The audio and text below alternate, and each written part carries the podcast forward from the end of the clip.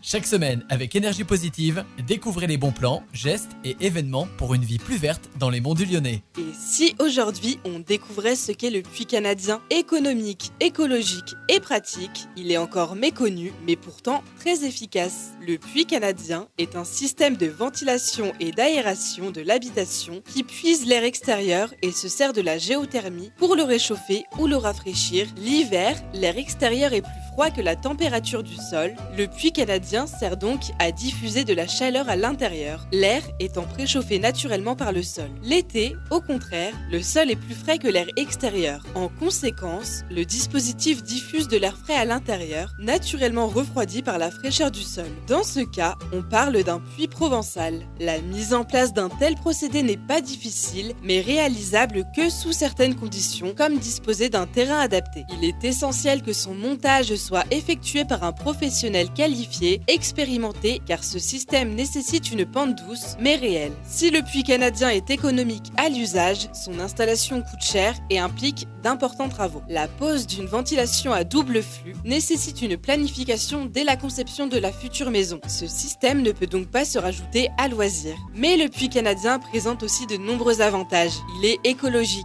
Il s'agit d'une énergie propre, inépuisable et gratuite. Il est économique.